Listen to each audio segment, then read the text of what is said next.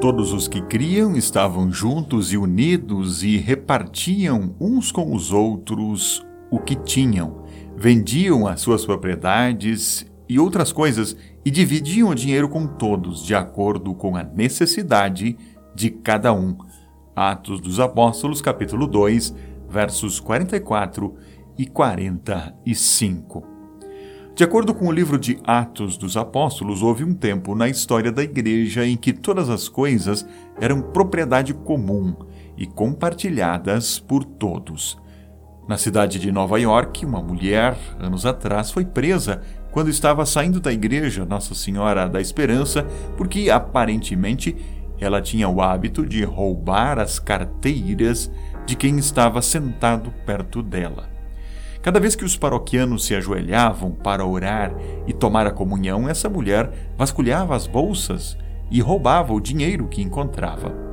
Questionada pela polícia, ela disse que, por ser pobre, acreditava ter o direito de que as pessoas compartilhassem suas propriedades com ela, o que não foi visto com bons olhos pelos demais membros da igreja.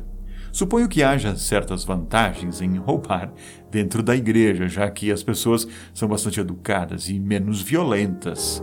Estão provavelmente não propensas a agir violentamente, não nesse espaço. Mas, por outro lado, roubar não é uma atitude muito apreciada. No início, a igreja cristã soube se organizar para ajudar os necessitados.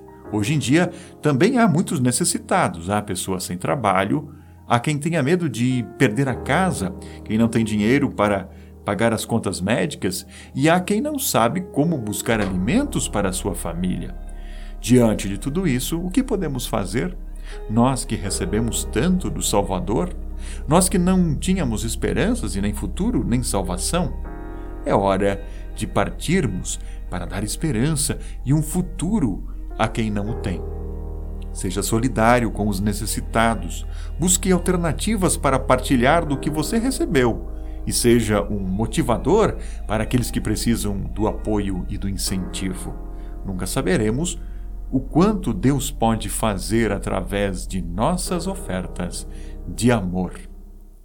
Querido Jesus, obrigado por ter comprado meu perdão e eternidade com o seu sangue. Ajuda-me a ajudar os outros. Peço isso em nome de Jesus. Amém.